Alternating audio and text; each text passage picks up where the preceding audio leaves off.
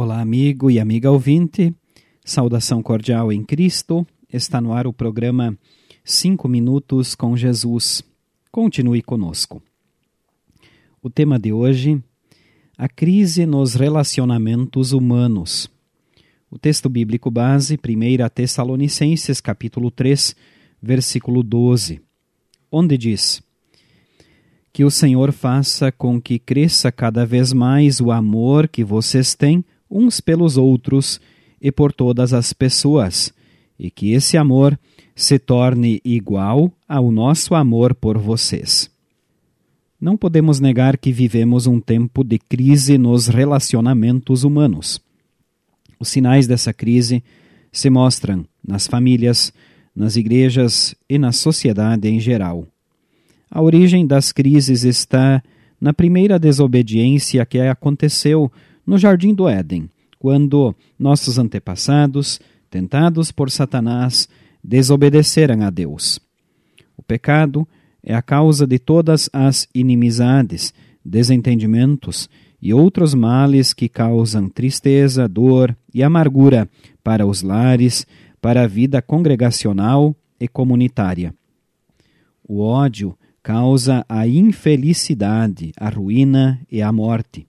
E infelizmente, por vezes, também os cristãos deixam-se levar pelas tentações e correm o perigo de perder a vida verdadeira. Cristo relacionou-se perfeitamente com todas as pessoas. Com o seu sacrifício na cruz, venceu o nosso maior inimigo, o diabo.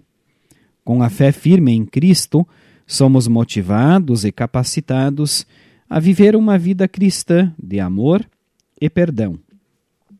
No texto da primeira carta aos Tessalonicenses, capítulo 3, versículo 12, o apóstolo Paulo ora pelo bom relacionamento humano na igreja de Tessalônica.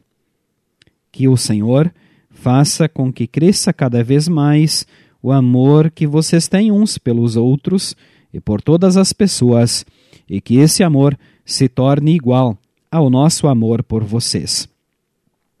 Sabemos que o amor tem a sua fonte em Jesus e une os cristãos no corpo de Cristo.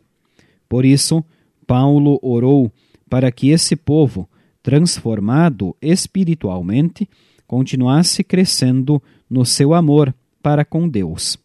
Pediu que esse amor de Deus os levasse a crescer mais e mais no amor para com os outros a oração de Paulo pelos cristãos de Tessalônica pode servir de modelo quando tentamos levar a paz às pessoas.